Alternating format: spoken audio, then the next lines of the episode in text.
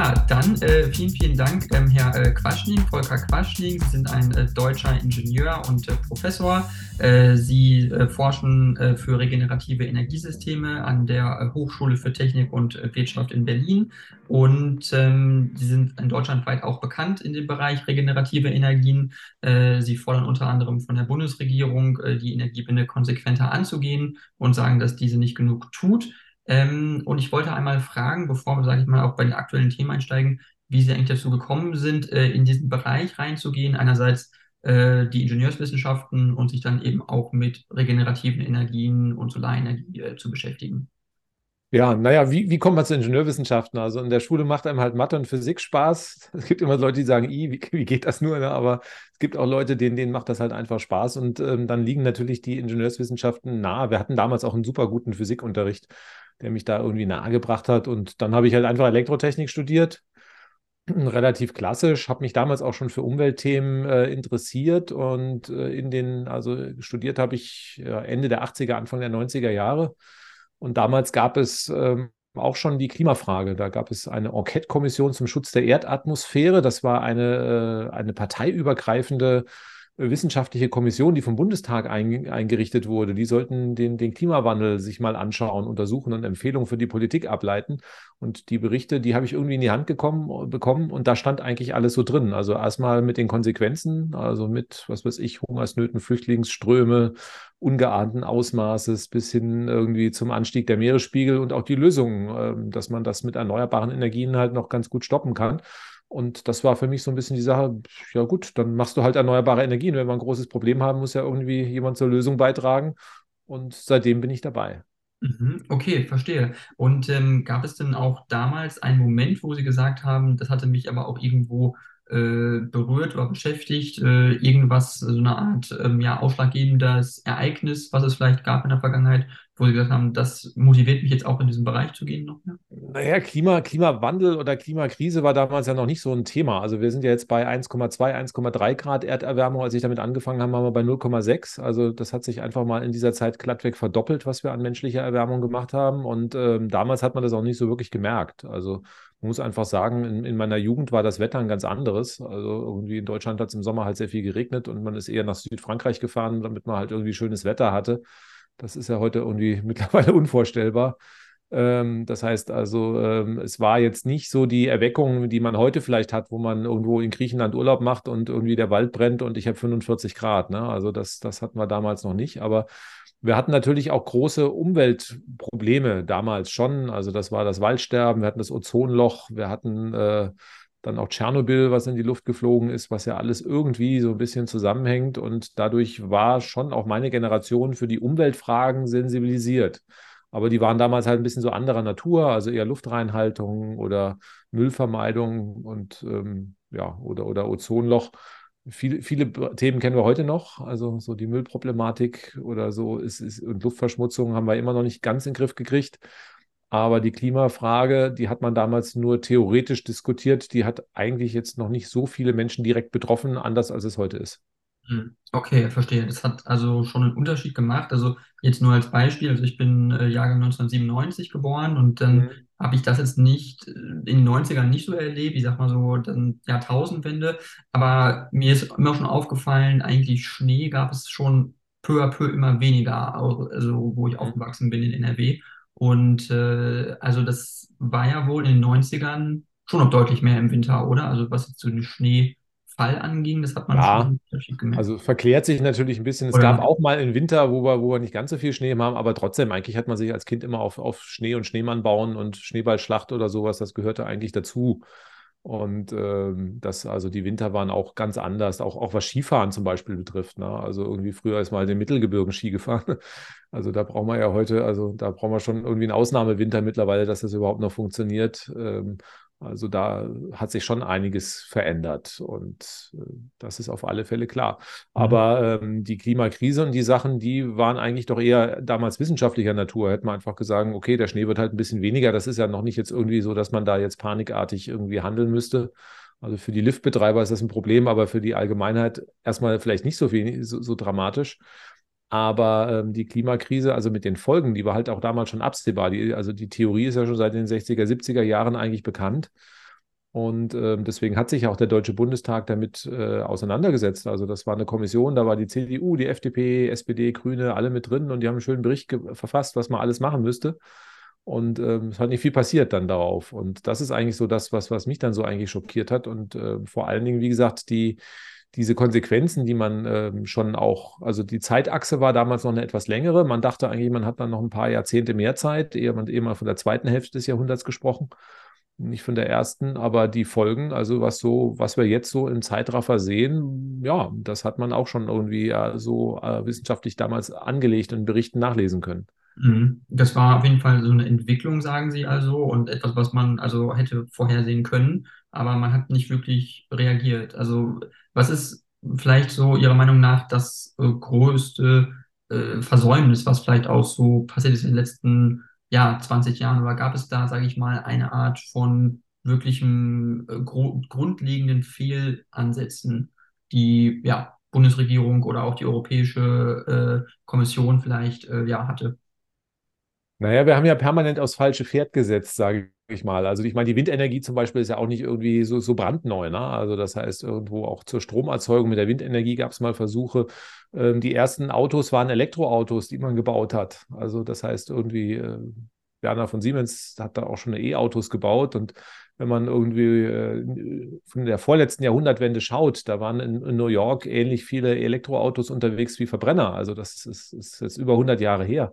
Und mhm. ähm, das heißt, die Technologien waren da, aber es haben sich halt die anderen Technologien durchgesetzt. Ich meine, wäre die Geschichte vielleicht anders gelaufen, nur so kleine Zufälle und man hätte schneller einen technologischen Durchbruch gemacht bei den moderneren, also bei der Windkraft oder bei auch der, bei den bei Elektroautos, dann wären wir vielleicht gar nicht in diesem Dilemma.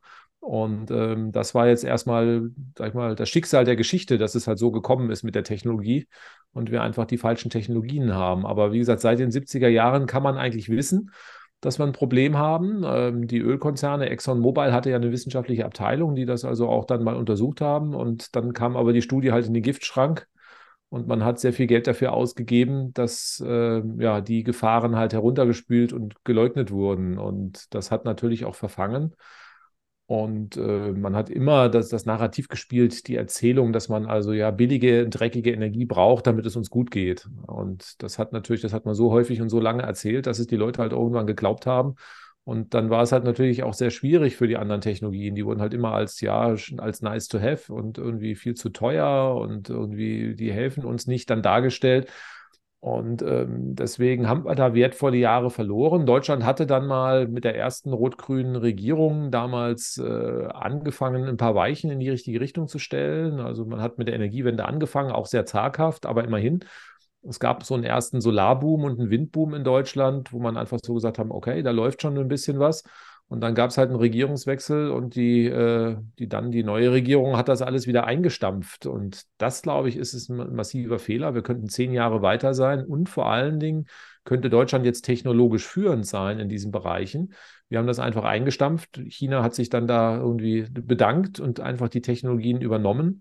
Und jetzt sind wir nicht mehr vorne, sondern dass wir sind Entwicklungsland, was die Schlüsseltechnologien des 21. Jahrhunderts, nämlich die erneuerbaren Energien, Batterietechnologien und Elektroautos anbelangt.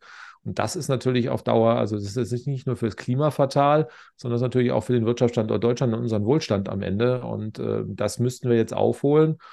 Und da sehen wir aber auch bei den Diskussionen, die wir jetzt in den letzten Monaten geführt haben, um die Gasheizung oder um E-Fuels, dass die Bevölkerung auch gar nicht bereit ist, hier große Veränderungen in Kauf zu nehmen. Natürlich auch immer wieder angetriggert durch irgendwelche bescheuerten Kampagnen von der Springerpresse, die, warum auch immer, versucht dann irgendwie den alten Kram noch am Leben zu erhalten.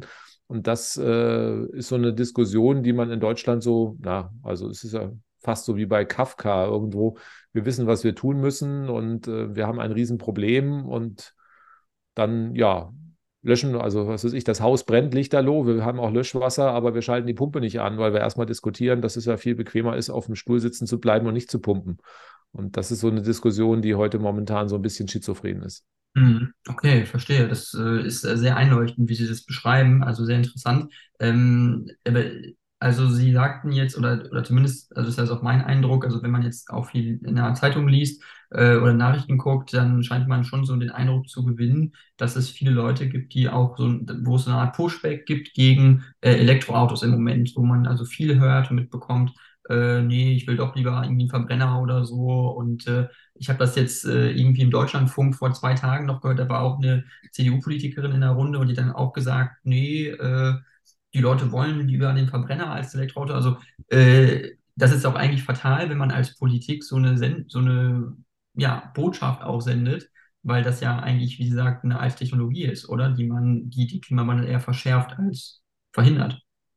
Ja, aber vielleicht liegt das daran, dass wir zwar in Deutschland ein Land der Erfinderinnen und Erfinder sind, aber an sich eigentlich technikfeindlich. Ja, also Mhm. das ist ja dann, also wir haben ja auch andere Sachen erfunden, was weiß ich, Fax oder Digitalkamera oder sonst irgendwie, also äh, alle, alle tollen oder äh, auch Verschlüsselungstechnologien und, und so. Und auch der erste Computer kam aus Deutschland, ja, aber irgendwie sind ja keine Firmen äh, nennenswerten internationalen Ausmaßes, die halt äh, dann auch diese Technologien dann irgendwie an den Markt gebracht haben. Das Einzige, was wir halt irgendwie gut ausgereift haben, sind dann die Autos. Die haben wir ja auch erfunden und da haben wir uns groß gemacht, aber alles andere haben wir ja gerne weitergereicht an China, an die USA oder sonst irgendwo und dann irgendwo nicht, nicht zum Ende gebracht. Und das ist natürlich irgendwie für den, für den Standort in Deutschland auf Dauer halt fatal, weil halt mit den alten Technologien, wo wir gut sind, Autos, werden wir auf Dauer kein Geschäft mehr machen müssen, machen können, weil Verbrennerautos wird in zehn Jahren weltweit kaum jemand mehr kaufen. Und ähm, das ist natürlich irgendwo eine, eine, schwierige Sache. Und stattdessen kommen dann Leute wie von der CDU, die immer erzählen, naja, die Leute wollen das halt und wenn wir das denen nicht geben, dann ist unser Wohlstand in Gefahr. Und die haben noch gar nicht verstanden, was gerade bei VW und bei BMW oder, oder Daimler los ist. Also ähm, ich würde keinen Cent drauf wetten, dass diese drei Unternehmen äh, auch die nächsten zehn Jahre alle drei noch existent sind. Und das ist natürlich schon irgendwo Okay. eine spannende Frage, die wir hier in Deutschland ähm, diskutieren müssen. Und ähm, deswegen glaube ich, wäre es auch mal gut, wenn alle Parteien parteiübergreifend, das ist also die Klimakrise und auch die, die Erhalt des Wohlstands in Deutschland, ist ja eine Sache, die eigentlich alle Parteien angeht, dass man auch einfach mal versucht, okay, man kann den Weg dahin diskutieren, aber dass wir die richtigen Entscheidungen treffen. Ich meine, wir haben ein Jahr lang über E-Fuels diskutiert, die irgendwie nie kommen werden und die weltweit auch außer irgendwie ein paar Verrückte in Deutschland keiner kaufen wird. Und ähm, wir haben aus dem Blick verloren, dass 40 Prozent der Autos, die in Deutschland gebaut werden, nach China verkauft werden. Das heißt also, wenn E-Fuels eine gute Story ist, dann müssten die Chinesen drauf abfahren und die fahren da überhaupt nicht drauf ab. Die wollen Elektroautos und möglichst mit viel Technik drin und die können wir nicht liefern, weil wir da nicht gut drin sind. Das ist natürlich irgendwie relativ schlecht und deswegen müsste man den Menschen eigentlich auch sagen hier in Deutschland, also äh, wir brauchen diese die, die, Bekenntnis zu den neuen Technologien aus zwei Gründen. Erstmal, um die Klimakrise zu stoppen und zweitens, um unseren Wohlstand zu erhalten. Wir werden in zehn Jahren keine Verbrennermotoren, keine Braunkohlebagger und auch keine Gasheizung international verkaufen. Damit wird sich kein Geschäft machen lassen. Und wenn wir dann nichts anderes zu bieten haben, dann werden wir wirtschaftlich ziemlich durchgereicht werden. Mhm. Okay, verstehe. Das wird auf jeden Fall dann ein Problem werden, wie Sie sagen.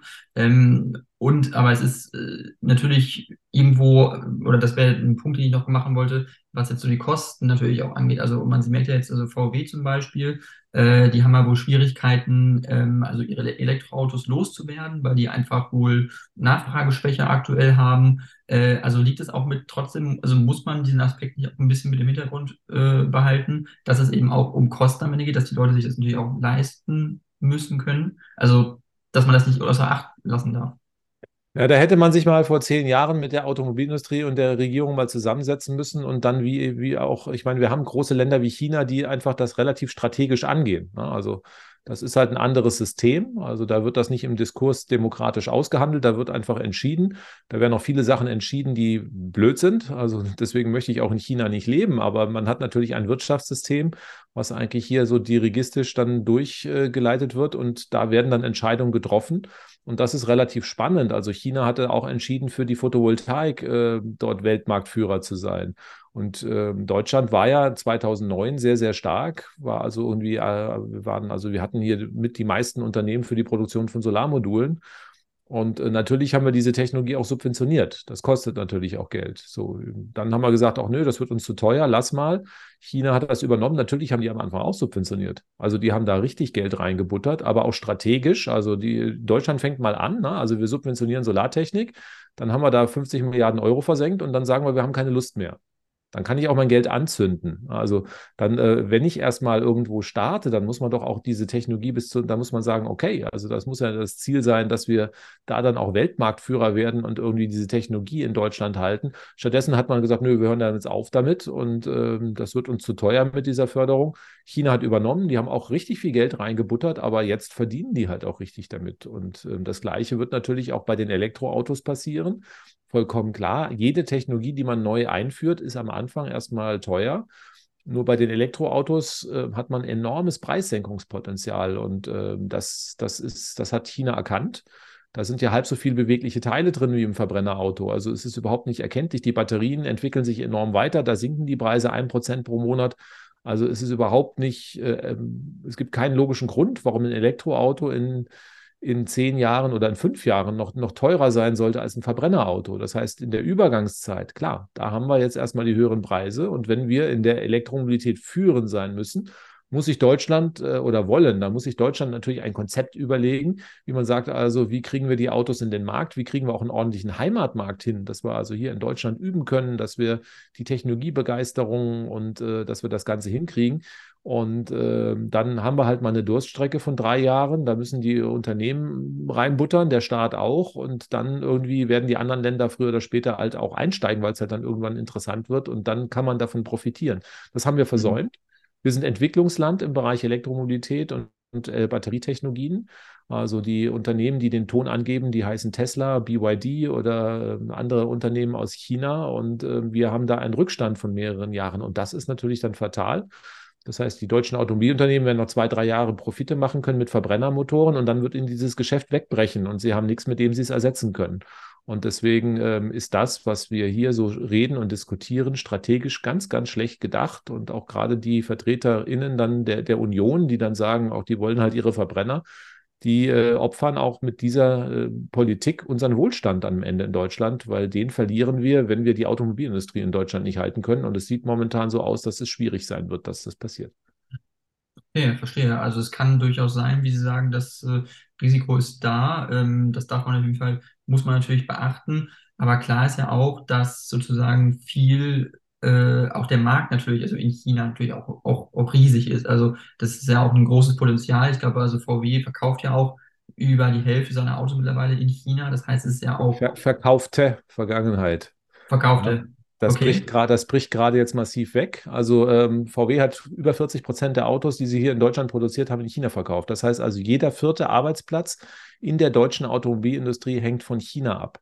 Das heißt also, wir hätten, wir, wir müssen uns keine Gedanken machen, wenn wir irgendwie an unseren Wohlstand denken, welche Autos wir bauen, dass die Deutschen kaufen. Ob die nun E-Fuels haben wollen oder nicht, ist vollkommen egal.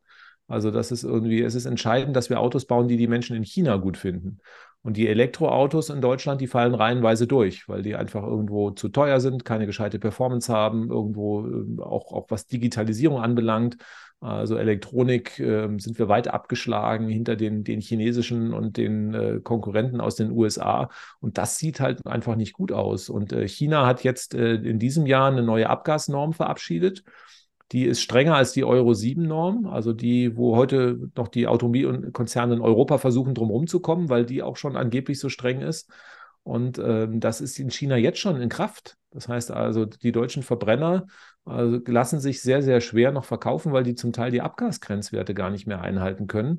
Und ähm, China wird da an der Schraube noch weiter drehen, weil also in China sollen ab 2030 keine reinen Verbrenner mehr verkauft werden. Dann ist das aus. Und alles, was wir, diese 40 Prozent, die wir in Deutschland halt produziert haben, die brechen uns dann komplett weg, weil die einfach nicht mehr abgekauft werden. Jetzt könnte man das ja ersetzen durch Elektroautos, nur da sehen wir halt einfach schlecht aus. Das heißt also, wir können davon ausgehen, wenn wir, wenn, wenn die Konzerne wie VW die Kurve da nicht schnell kriegen, dass wir also jetzt in den nächsten, also in sehr absehbarer Zeit, einen massiven äh, Einbruch im Automobilbereich mit Werkschließungen, Kurzarbeit oder sonst irgendwas sehen werden.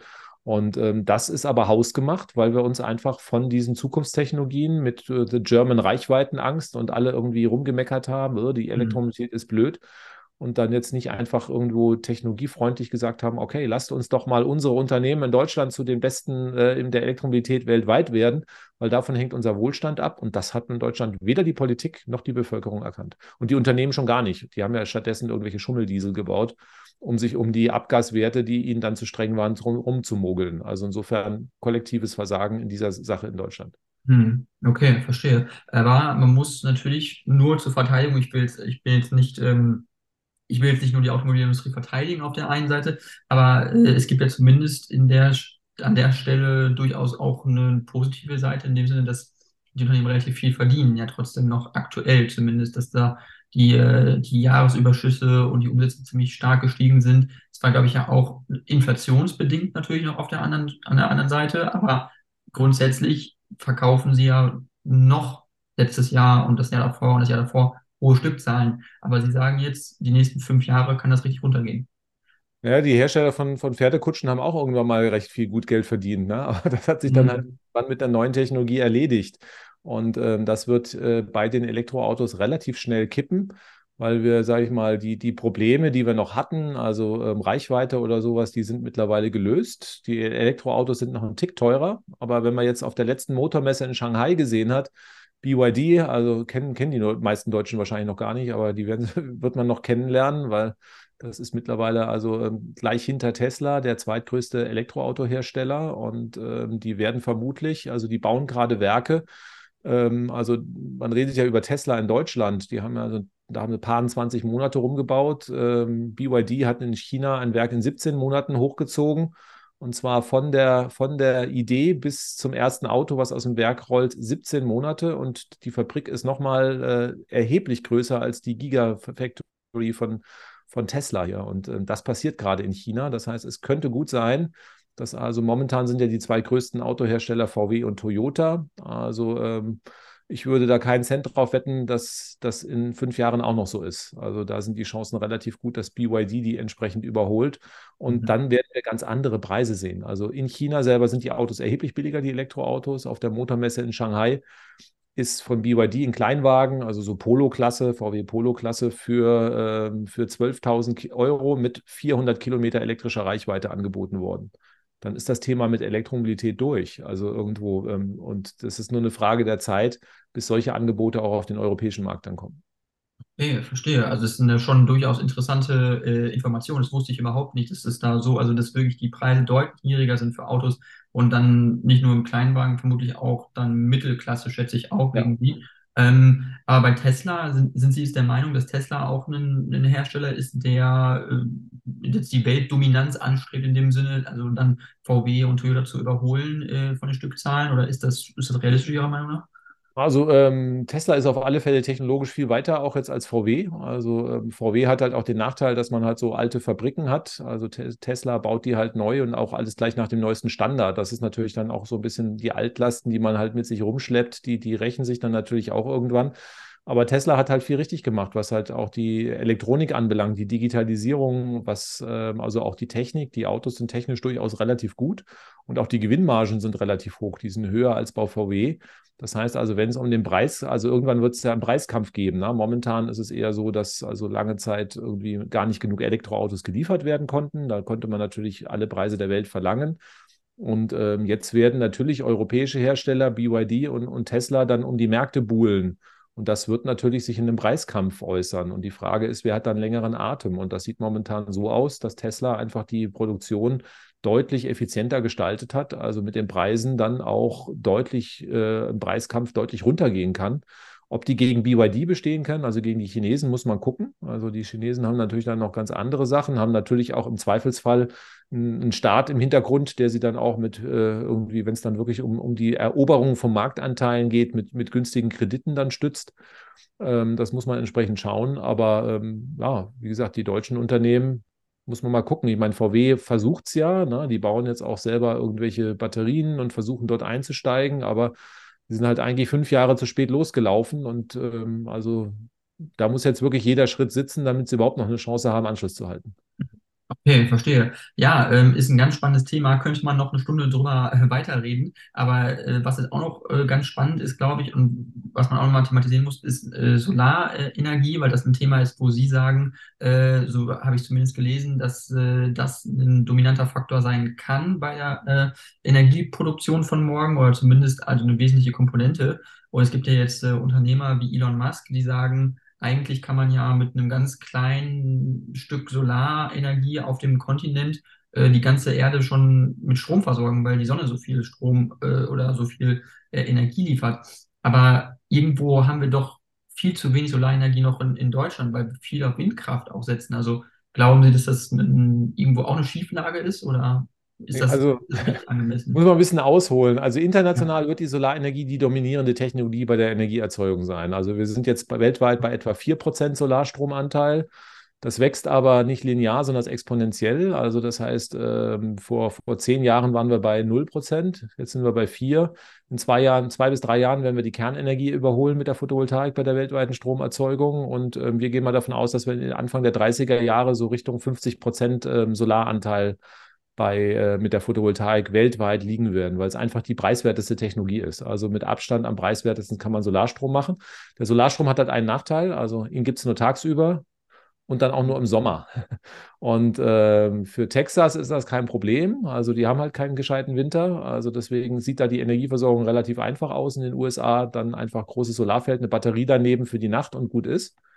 Also deswegen, und das gilt natürlich auch für viele sonnige Regionen. Deutschland hat halt einen Winter. Und ähm, deswegen macht die Windenergie natürlich schon Sinn, weil ähm, sonst müsste man halt bei der Solarenergie im Sommer einspeichern mit einem gigantischen Speicher, den, die Energie in den Winter retten. Und das wird dann relativ teuer. Und da hat natürlich die Windenergie wieder die Vorteile. Die gibt es halt ganz gut im Winter.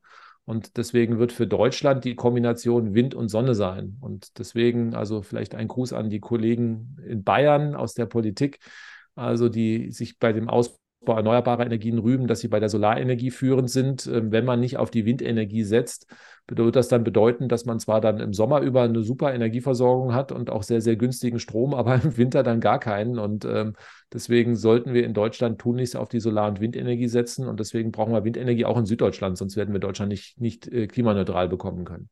Hm, okay, verstehe. Das heißt, also das ist hm, auch abhängig dann davon sozusagen, wie ein Land, also wo es liegt sozusagen, also weiter im Norden oder weiter im Süden, ob es dann eben mehr Sinn macht, Solarenergie oder eben mehr Windkraft zu haben. Ähm, aber auch natürlich es noch Entwicklungen gibt, wo man sagen muss, viele Länder bauen auch noch Braunkohlekraftwerke, wo man jetzt auch noch nicht genau weiß, ist das noch was, was ist ja jetzt auch nicht mehr wirklich zeitgemäß in dem Sinne. Ja, so viel tut sich da erstmal, man muss ja mal schauen, also solche Energieprojekte haben ja immer eine sehr, sehr lange Vorlaufzeit. Ne? Also das heißt auch ein Windpark in Deutschland, also das ist ja, da, da wird einem immer äh, gruselig, dauert ja bis zu zehn Jahre von der Idee bis zur Realisierung. Also das heißt, also die Windparks, die heute gebaut wurden, da hat man ja nicht vor einem Monat drüber nachgedacht, sondern das liegt Jahre zurück. Genauso ist das mit den Kohlekraftwerken, die also jetzt ans Netz gehen. Ne? Die sind ja jetzt nicht vor für einem halben Jahr äh, irgendwie in Auftrag gegeben worden, sondern die Entscheidungen sind vor 10, 15 Jahren gefällt worden vielleicht. Und deswegen, wenn man erstmal angefangen hat, dann gibt es ja so einen Point of No Return, wo man die Dinge auch fertig baut. Wir haben ja vor zwei, drei Jahren auch noch in Deutschland ein Kohlekraftwerk fertiggestellt. Auch nicht, weil es mehr Sinn gemacht hat, sondern dass man da schon über eine Milliarde verbuddelt hatte. Und äh, das sprengt man ja dann nicht und sagt, okay, war ein Fehler, sondern dann baut man halt fertig. Das sieht man in vielen Ländern noch. Wir sehen, dass aber in vielen Ländern die Investitionsentscheidung, also wenn es darum geht, jetzt neue Entscheidungen anzustoßen, also baue ich jetzt ein Kohlekraftwerk oder eine Solarenergie, dass diese mittlerweile massiv hinterfragt werden und ähm, die, die Aufträge für neue Kohlekraftwerke halt massiv zurückgehen, weil sich da dann die Unternehmen und auch, auch die Länder dann sagen, okay, warum soll man noch in dreckige Kohle investieren? Wo wir sowieso nur Nachteile haben und die Solarenergie billiger ist. Und ähm, bei der Solarenergie hat man halt, wie gesagt, immer den Nachteil Nacht, aber da tut sich mittlerweile richtig viel bei Speichern, also bei einer Ausschreibung, also schon zwei Jahre her, glaube ich, in Indien, also wo dann rund um die Uhr Strom geliefert werden sollte, hat eine Kombination von Photovoltaik und Batteriespeicher ein Kohlekraftwerk unterboten. Und ähm, das ist natürlich dann schon sehr, sehr spannend. Deswegen äh, wird sich das Thema Kohle auch irgendwann erledigen, weil sie es einfach nicht mehr rechnet. Okay, weil es zu teuer ist. Also weil es einfach, einfach Kohle zu teuer ist. Oh, jetzt ohne irgendwelche, ohne irgendwelche Umweltschäden oder so, die sind ja sowieso nicht mit drin, aber also alleine wirklich die Stromerzeugung, nur die reine Stromerzeugung ist halt mittlerweile mit Solarenergie billiger. Okay, ist günstiger. Okay, das ist auf jeden Fall schon mal eine positive Botschaft auch an der Stelle. Ähm, wenn man jetzt aber so ein Land anguckt wie Indien zum Beispiel, ist ja riesig und hat ja so über eine Milliarde ähm, Einwohner oder 1,5 Milliarden irgendwie. Und äh, da werden ja auch, also da gibt es ja einen wahnsinnigen Bedarf auch an, an, an Energie, an äh, die Wirtschaft wird ja auch wachsen in Zukunft noch. Also ähm, muss man da auch nochmal vielleicht in anderen Maßstäben denken, als jetzt für ein Land wie Deutschland, dass man da auch äh, in anderen Dimensionen vielleicht denkt, was so Solarfelder angeht, sage ich mal, in großen Maßstab, was so in Deutschland vielleicht gar nicht so möglich wäre. Und Ja, sowas vielleicht auch noch nicht genug umgesetzt.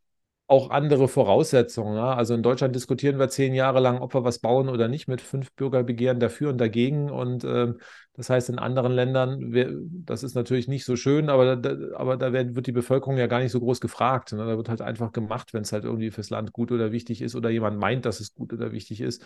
Deswegen lassen sich natürlich solche großen Solarparks auch in, in Ländern wie China oder, oder in Indien wesentlich einfacher realisieren und Windanlagen auch. Ähm, da, da haben wir natürlich bei uns einfach so einen gewissen Nachteil und wir diskutieren uns da halt zu Tode mit, mit jeder neuen Anlage, im wahrsten Sinne des Wortes, weil ähm, mit jedem Jahr, was wir halt verlieren beim Ausbau von Solar- und Windenergie, werden wir natürlich auch mit der Klimakrise unendlich viel Leid auf dieser Erde erzeugen. Und ähm, das heißt, äh, dort werden sehr, sehr große Anlagen gebaut. Also wenn man auch nach China guckt, da gibt es irgendwie, also ich war noch selber noch nicht da, aber Kollegen, die dort waren, haben ja auch mal berichtet, wenn man dann da fliegt, also der hätte mal irgendwie einen Flug gemacht und dann hätte er aus dem Fenster rausgeguckt und hat, oh, da steht ein Windpark und dann hat er zehn Minuten später rausgesteckt, da ist immer noch ein Windpark. Ja, also dass man sich so irgendwie diese Okay. Dimension dann irgendwo äh, guckt, das war also alles so die gleiche Region, wo man einfach dann, äh, dann auch schnell Riesenmengen aufbauen kann. Und das ist natürlich auch so ein bisschen die Hoffnung, also dass man einfach sagt, also wirklich, also pff, dass es auch für Länder wie China oder Indien in, in, relativ kurzer Zeit gelingen kann, auch die fossilen Energien zu verdrängen, wenn erstmal die Bereitschaft dafür da ist, weil man dann halt auch sehr schnell sehr große Mengen aufbauen kann, was in Deutschland halt nicht so einfach möglich ist. Hm, Okay, und äh, ist es günstiger, vielleicht auch, wenn man es immer in einer größeren Stückzahl dann irgendwie macht?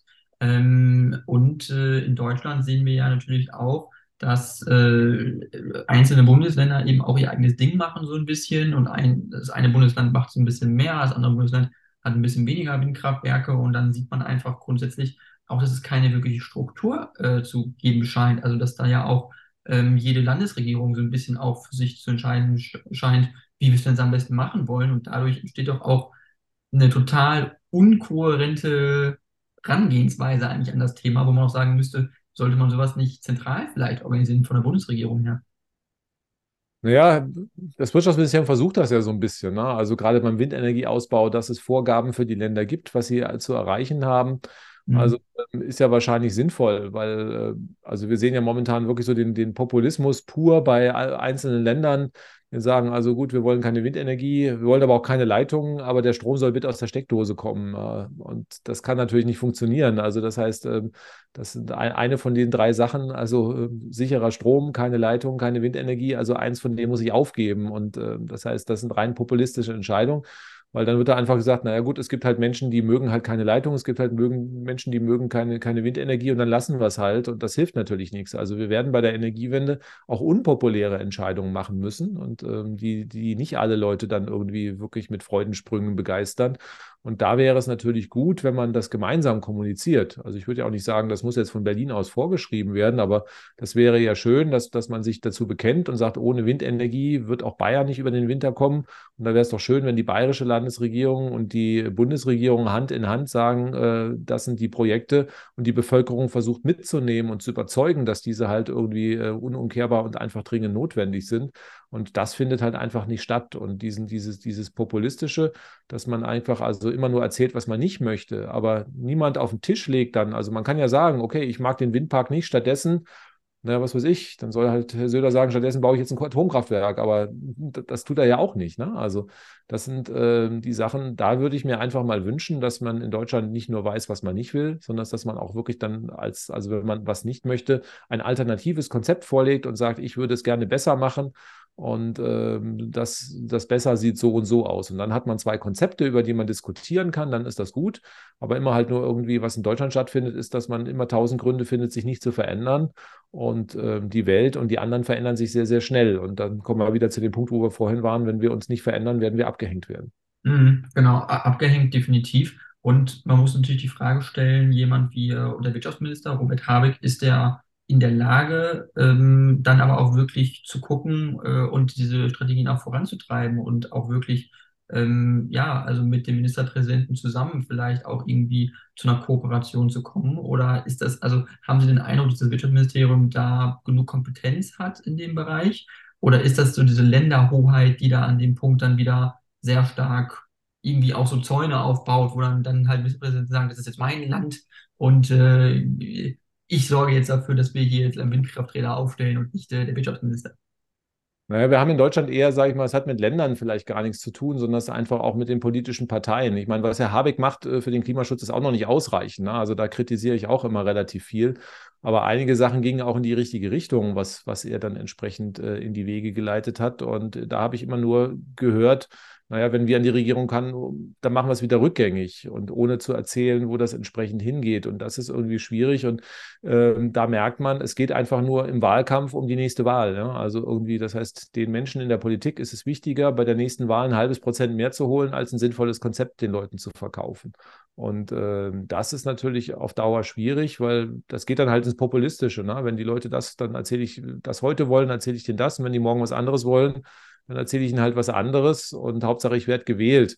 Und ähm, das wird halt in Deutschland auf Dauer nicht funktionieren, weil wir einfach, wie gesagt, wir brauchen ein Konzept für Deutschland, sowohl für den Klimaschutz als auch für den Halt des, des Wirtschaftsstandorts Deutschlands mit Zukunftstechnologien. Dieses Konzept wird an einigen Stellen einfach auch Härten haben und unbequem sein und deswegen muss man das Hand in Hand gemeinsam kommunizieren. Und das findet momentan in Deutschland nicht statt. Wir haben mhm. Irgendeine Gasheizungshammer diskutiert, noch angetrieben von der Springerpresse. Was die treibt, ähm, kann man auch nur irgendwie vermuten, weil mhm. also das hilft unserem Land ja auch nicht und die Besitzer und Besitzerinnen dann irgendwie und Anteiler und Redakteure, die wohnen ja auch alle in Deutschland. Also die werden ja das, was sie jetzt irgendwie hier zerschießen, auch wieder selber ausbaden müssen. Und ähm, bei dem, bei dem Autos haben wir mit dem E-Fuels ja das Gleiche gesehen. Also das sind ja keine Diskussionen, die uns in Deutschland weiterbringen. Also das hört sich, also viele, viele verstehen das ja auch gar nicht und können die Tragweite auch gar nicht abwägen. Und dann kommt einfach nur an, naja gut, wenn die Politik sich nicht einig ist, die einen sagen, die Gasheizung ist gut und die anderen sagen, irgendwie die Wärmepumpe ist gut, dann baue ich halt nochmal schnell eine Gasheizung. Kann ja nicht so schlecht sein. Und ähm, das sind halt einfach die falschen Entscheidungen, die wir mit solchen Diskussionen befeuern. Und ähm, also auch wenn Herr Söder oder Herr Merz oder sowas äh, in der nächsten Regierung als Bundeskanzler dann vereidigt wird, wird er das Klimaschutzgesetz einhalten müssen. Und das heißt also, das ist ja so das Spannende. Die Verfehlungen, die wir haben beim Klimaschutzgesetz, die sind jetzt schon groß, die werden in den nächsten drei Jahren noch steigen. Und die nächste Regierung wird ganz andere Maßnahmen beschließen müssen. Da ist das Heizungsgesetz irgendwie Kindergarten dagegen. Und ähm, deswegen verstehe ich auch nicht, äh, warum sich dann die Parteien nicht auch schon mal, also all das, was jetzt hier irgendwie zertrümmert wird und das Porzellan, was zerschlagen wird, müssen die selber wieder zusammenkleben. Und mhm. ähm, das verstehe ich auch nicht, welche Diskussionen hier gerade in Deutschland geführt werden. Okay, also Sie, Sie glauben wirklich, dass also die zukünftigen, also dass das, was jetzt mit dem Heizungsgesetz äh, verabschiedet worden ist, dass das nicht ausreicht, um den Gebäudesektor zum Beispiel möglichst schnell klimaneutral zu machen. Also dass man da Definitiv. Ich meine, das kann man, das ist ja, das ist eine einfache Dreisatzrechnung. Also äh, laut Gesetz müssen wir 2045 klimaneutral werden. Das hat auch jetzt einen Beschluss vom Verfassungsgericht. Da kann ich nicht hinter zurückfallen und das Gesetz abschaffen oder sowas. Das geht einfach nicht. Und eigentlich ist es aus Sicht der Klimaforschung sogar schon zu spät, aber jetzt, das gilt halt erstmal in Deutschland. Das ist Gesetzlage. Und ähm, jetzt kann man einfach mal rückwärts rechnen. So eine Heizung hält halt im Schnitt 25 Jahre. Ne? Also das heißt, eine Heizung, die jetzt eingebaut wird, die hält halt bis zum Jahr 2048. So, wenn ich dann im Jahr 2045 halt noch eine Gasheizung habe, kommt da halt CO2 raus. Klimaneutral heißt aber gar kein CO2 mehr, nichts, null, nada.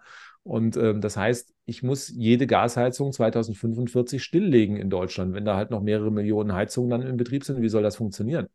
Und ähm, dann wird halt gesagt, okay, da kommt Wasserstoff, aber irgendwie alle Expertinnen und Experten und auch, auch wir selber, wenn wir rechnen, also das ist eine theoretische Lösung, aber die wird so teuer sein, dass die keiner bezahlen will.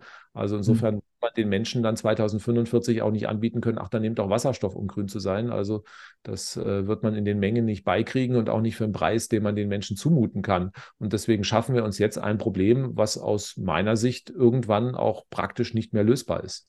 Okay, weil genau da ging es doch auch darum, dass äh, bei dem Wasserstoff und bei den Netzen teilweise es äh, Pläne geben muss von den Kommunen auch, dass die äh, ja. die äh, Wasserstoffleitungen entsprechend legen oder zumindest Pläne dafür haben. Und erst dann, also wenn diese Pläne vorliegen, dann äh, war es möglich, eine, eine Heizung in einem Eigenheim oder einem Haus zu verbauen, die wasserstoff-ready wäre. Das heißt, also die Häuser sind sozusagen abhängig davon, dass es eine kommunale Planung erstmal gibt, obwohl, glaube ich, ganz viele Kommunen sowas gar nicht geplant haben, oder? Also ja, reden wir doch mal Tacheles, wo, wo der, wo der äh, eigentlich der, der Hase läuft. Also wir haben in Deutschland in den letzten 30 Jahren 300 Milliarden Euro verbuddelt für Gasleitungen. So, und wäre der ursprüngliche Plan von Herrn Habeck durchgekommen, hätte man die Hälfte mal mindestens dieser Leitung wegschmeißen können, weil man die einfach nicht mehr braucht. Und das ist natürlich irgendwie für viele für viele Akteure in Deutschland irgendwie nicht so eine tolle Story. Also äh, da gibt es ja Stadtwerke, die haben noch vor zwei Jahren ihr Gasnetz irgendwie ausgebaut und jetzt irgendwie kommt es, naja, ihr dürft bald keine Gasheizung mehr betreiben. Dann hat man da natürlich relativ viel Geld für verbrannt. Und da haben natürlich viele Akteure jetzt einfach auch Stimmung gemacht. Und ähm, das hat gefruchtet. Was darf man jetzt? Jetzt heißt es ja, die Kommunen müssen sich äh, bis 2028 Gedanken über eine Wärmeplanung machen. Die große Kommunen ein bisschen früher. Aber im Prinzip die kleineren, die haben also jetzt nochmal vier, fünf Jahre Zeit. Und ob sie es dann am Ende machen, muss man schauen. Ähm, also, und damit können sie halt vier, fünf Jahre länger ihre Gasinfrastruktur nutzen und verkaufen. Also, das heißt, man gewinnt Zeit für den Betrieb des Gasnetzes, um dann nochmal die Kasse klingeln zu lassen. Ansonsten gibt es für diese äh, Maßnahme aus meiner Sicht keine sinnvolle Sache. Und äh, das mhm. wird jetzt wie gesagt, natürlich macht es Sinn, sich zu überlegen, irgendwo, ähm, ob äh, nicht irgendwo mal Fernwärme hin soll oder ähm, Wasserstoff, wie gesagt, wird in den Mengen nicht kommen, weil das keiner bezahlen will. Das werden, das, das, die ersten Stadtwerke haben auch schon zurückgerudert und haben gesagt, nee, lasst uns mal in Ruhe mit Wasserstoff. Also preislich wird das nie eine Story sein. Also die Frage ist eigentlich Fernwärme oder keine Fernwärme. Und ähm, die müssen, müssen natürlich dann die Kommunen beantworten. Wenn ich jetzt einen Fernwärmeanschluss habe, dann kümmert sich halt jemand anders darum, dass das grün wird. Und habe ich keinen Fernwärmeanschluss, muss ich mich selber darum kümmern. Also das sind eigentlich irgendwie, denke ich okay. mal, die äh, Antworten, die jetzt noch gegeben werden müssen. Aber deswegen hätte man dann trotzdem sagen müssen, es gibt einen Einbaustopp für Gasheizungen wenigstens, bis die Klarheit ist mit der Fernwärme. Mhm. Stattdessen, ja. stattdessen äh, ziehen die Leute hoch. Das ist, ja also, das ist ja irgendwie irrwitzig. Also äh, die Unternehmen haben jetzt wie wild Fabriken gebaut für Wärmepumpen. Und äh, jetzt spricht die Nachfrage für Wärmepumpen ein, weil wir jetzt dieses neue Gesetz bekommen. Und ähm, dafür sind die Gasheizungen ausverkauft, weil alle in Deutschland nach der Diskussion meinen, oh, der Gashammer. Natürlich, wenn ich irgendwie permanent höre, da kommt der Gashammer, dann mhm. halt, bleibt natürlich hängen. Äh, also auch da schönen Dank an die Springer Zeitung, also für den negativen Beitrag zur weiteren Entwicklung Deutschlands. Also ähm, da ist halt immer äh, von dem Gashammer die Rede und das ist natürlich so, dann, oh, ich muss jetzt nochmal schnell eine Gasheizung kaufen, bevor der Hammer kommt. Ne? Und ja, ja. Äh, das ist jetzt Richtig. das, was hängen geblieben ist.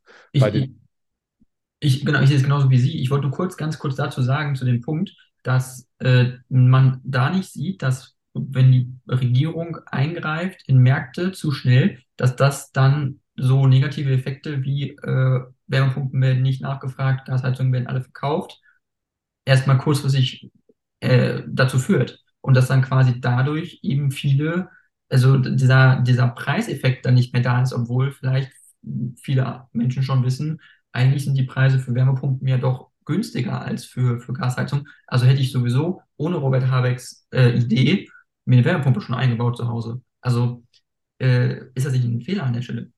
Fairerweise muss man sagen, momentan ist der Markt überhitzt und deswegen sind momentan auch Wärmepumpen teurer als Gasheizung. Ne? Also das heißt irgendwie, okay. das muss man fairerweise schon sagen. Das wird sich aber in zwei, drei Jahren umkehren.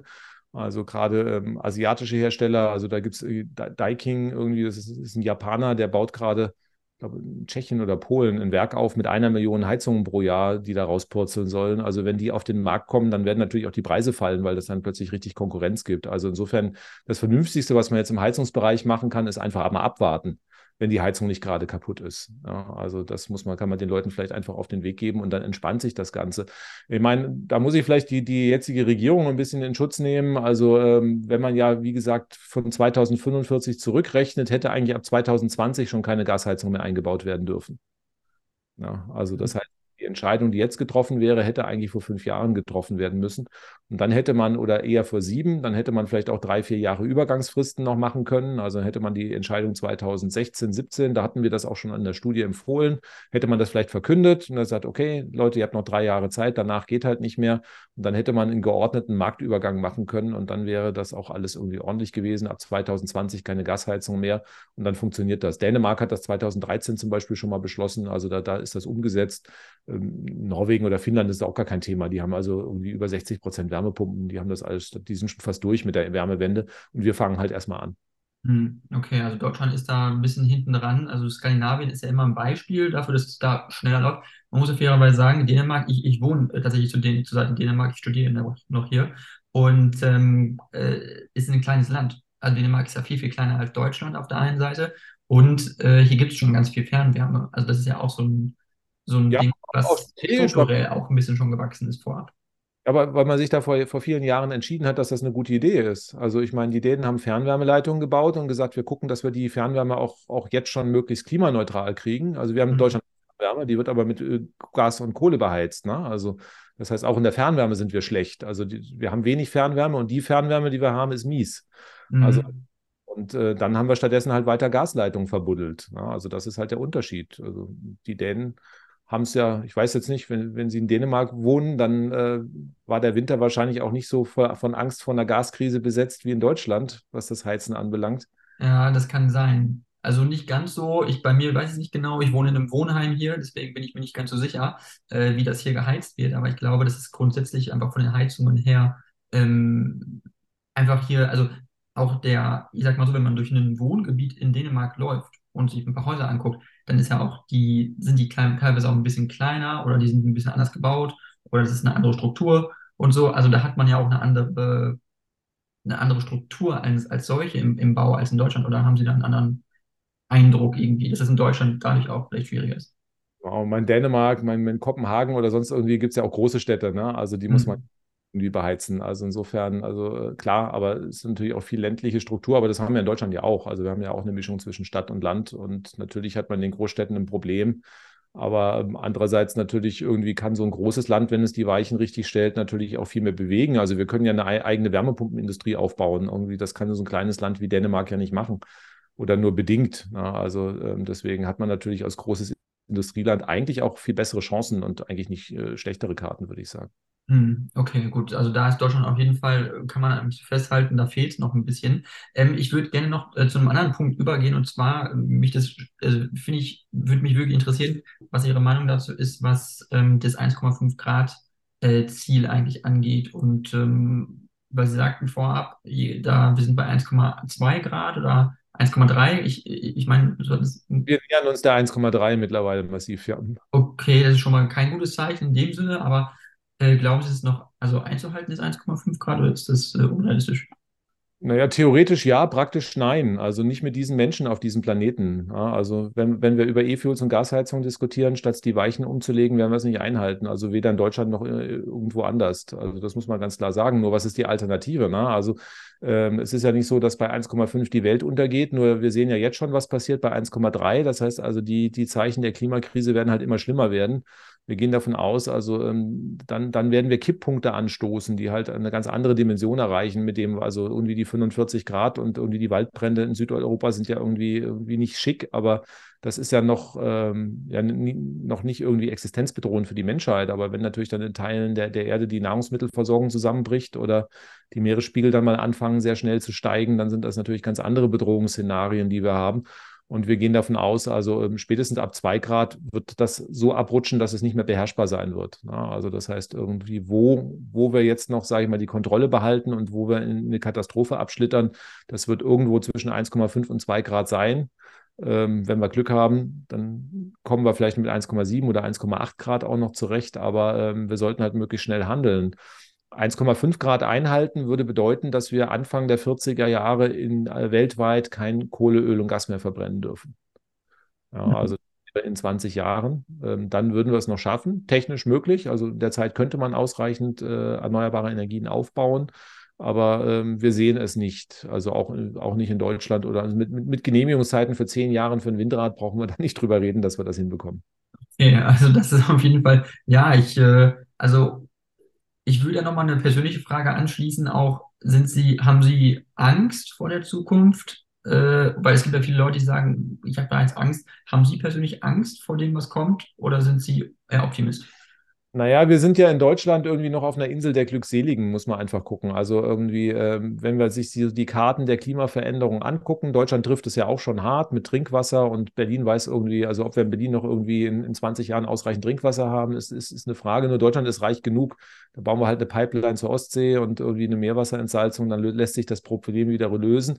Das heißt, wir haben, sage ich mal, das Glück der Geburt in einem reichen Land. Das hilft natürlich, um, um mit den Krisen zurechtzukommen. Na, wenn ich jetzt mir ein armes Land in Afrika angucke, wo das Trinkwasser ausgeht, da baut halt keiner eine Leitung. Also da ist halt dann das Trinkwasser weg. Und äh, das sind natürlich die äh, Situationen, mit der wir konfrontiert werden. Also das heißt, die Klimakrise trifft am Anfang die Ärmsten der Armen. Und mhm. äh, die werden natürlich, äh, die werden natürlich auch nicht da bleiben. Also wenn ich kein Wasser mehr habe, dann, dann warte ich ja nicht, bis ich verdurste, sondern versuche natürlich irgendwo dahin zu gehen, wo ich noch irgendwie Chancen habe, dann zu überleben. Und deswegen ähm, wird einfach die Klimakrise früher oder später eine der die größte überhaupt jemals dagewesene Flüchtlingsbewegung auslösen, die wir hier auf der Erde überhaupt äh, gesehen haben. Und da hat man natürlich schon so ein bisschen Sorge, wenn man ansatzweise sieht, wie wie Europa relativ schlecht mit einer vergleichsweise kleinen Zahl an Flüchtlingen zurechtkommt. Und wenn wir da mal eine Null dranhängen oder sowas, was dann passiert, äh, das möchte man sich nicht ausmalen. Und das sind schon so Szenarien. Ja, also ich denke, wie gesagt, für mich selber, ich meine, ich bin jetzt ja schon mittleren Alters irgendwo, vielleicht irgendwie, also es wird immer schlimmer werden, aber so die, die absoluten äh, apokalyptischen Szenarien, da komme ich vielleicht mit meinem Lebensalter noch drum rum, aber bei mhm. meinen Kindern habe ich dann einfach Sorge. Ne? Also ich habe ja auch Kinder, man hat Verantwortung dafür. Und ähm, wenn man einfach mal guckt, also in der, also wir laufen jetzt mit dem Tempo, was wir haben, auf eine 3-Grad-Welt zu. Und wenn man dann einfach sieht, was Ende des Jahrhunderts in der 3-Grad-Welt los ist, dann und die Lebenserwartung meiner Kinder geht bis dahin, dann ist das etwas, was ich versuche mit aller Kraft zu vermeiden, weil noch haben wir es in der Hand. Also wir laufen ja nicht zwangsweise. Es ist kein Metroid, den wir nicht aufhalten können. Es ist unser tägliches Verhalten, also unsere Skepsis gegenüber neuen Technologien, unser Ablehnen der Windenergie, unser Urlaubsflug, unser Rindersteak, was im Prinzip uns in die Katastrophe bringt. Und ähm, da habe ich immer noch Hoffnung, dass die Menschheit halt einfach schlau ist und äh, da hoffe ich einfach auf den Verstand. Okay. Ja, ähm, Herr Gosching, das war ein sehr spannendes Interview. Ich danke Ihnen schon mal sehr äh, für die ähm, spannenden Themen und es ist wirklich auch was, was, glaube ich, man den Zuhörerinnen und Zuhörern nochmal mitgeben kann, dass man, wie Sie sagen, optimistisch äh, bleiben sollte und äh, dass man das Verhalten ändern kann, sprechen, dass auch jeder am Ende vermutlich zählt und jede Verhaltensänderung am Ende auch ein bisschen mit dazu zählt, was die Leute eben machen und das führt eben dazu, dass man Plastik einspart, weniger Fleisch isst oder mal nicht den 10 Euro Ryanair-Flug bucht, sondern vielleicht 100 Euro Lufthansa und dann ein bisschen CO2-Kompensation bekommt oder so. Also es ist also zumindest schon mal. Eigentlich, eigentlich können wir eigentlich, äh, um die um uns 1,5 Grad einzuhalten, können wir eigentlich äh, gar nicht mehr fliegen. Ja, also. Okay, okay. Ich will jetzt auch, das war jetzt nur äh, ein bisschen spaßig gemeint. Aber ähm, es war ein spannendes Interview und wenn Sie möchten, können Sie aber zum Abschluss noch eine, wenn Sie noch eine Mitteilung haben oder eine Botschaft an äh, meine Zuhörerinnen und Zuhörer, dann können Sie es gerne jetzt noch äh, äh, loswerden. Ähm, genau, was Sie, wie Sie das inhaltlich nun möchten. Vielleicht nochmal ein Appell. Also wir sind doch in Deutschland eigentlich ein tolles Land von Dichtern, Denkern und vor allen Dingen Erfinderinnen und Erfindern. Und äh, dieses Potenzial müssen wir endlich mal nutzen, auf die Straße äh, bringen. Und wir haben in den letzten zwei Jahren eigentlich irgendwo alles nur diskutiert, was wir nicht wollen. Also irgendwie bitte kein Elektroauto und äh, die Bahnen und die Straßen sollen weitergebaut werden. Und die Gasheizung, äh, der Heizungshammer soll verhindert werden. Und wenn man über Fleisch mit Leuten redet, dann rasten sie ganz aus, weil man sich nichts verbieten lassen will.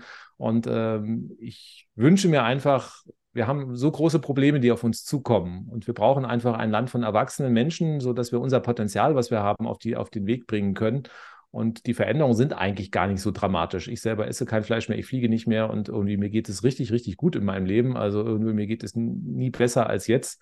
Und deswegen sind die Veränderungen gar nicht so schlimm und die Chancen, die wir haben, also auch irgendwo, was weiß ich, mit der Elektromobilität, mit irgendwie auch mit neuen Bahnsystemen. Also wenn man in der Schweiz Bahn fährt, da macht richtig Spaß. Also hier in Deutschland funktioniert es halt nicht, aber es gibt andere Länder, die zeigen, wie es geht. Dann können wir auch ein tolles, schönes Leben haben und äh, wo man dann auch stolz drauf sein kann und vor allen Dingen, wo wir unseren Kindern und Enkelkindern irgendwie eine Welt hinterlassen, wo sie irgendwie eine Chance haben, auch noch äh, zu existieren. Und ich glaube, diese Verantwortung, die sollten wir jetzt wahrnehmen. Und wenn draußen mal wieder diskutiert wird, dass diese Veränderungen alle ganz schlimm sind, dann brauchen wir einfach Menschen, die auch gegenhalten, sich informieren und gegenhalten, damit wir diese Veränderungen in unserer Demokratie umgesetzt bekommen. Und das würde ich mir von allen wünschen, die heute zugehört haben, dass sie ihren Beitrag dazu leisten. Super, dann vielen, vielen Dank und vielleicht bis zum nächsten Mal.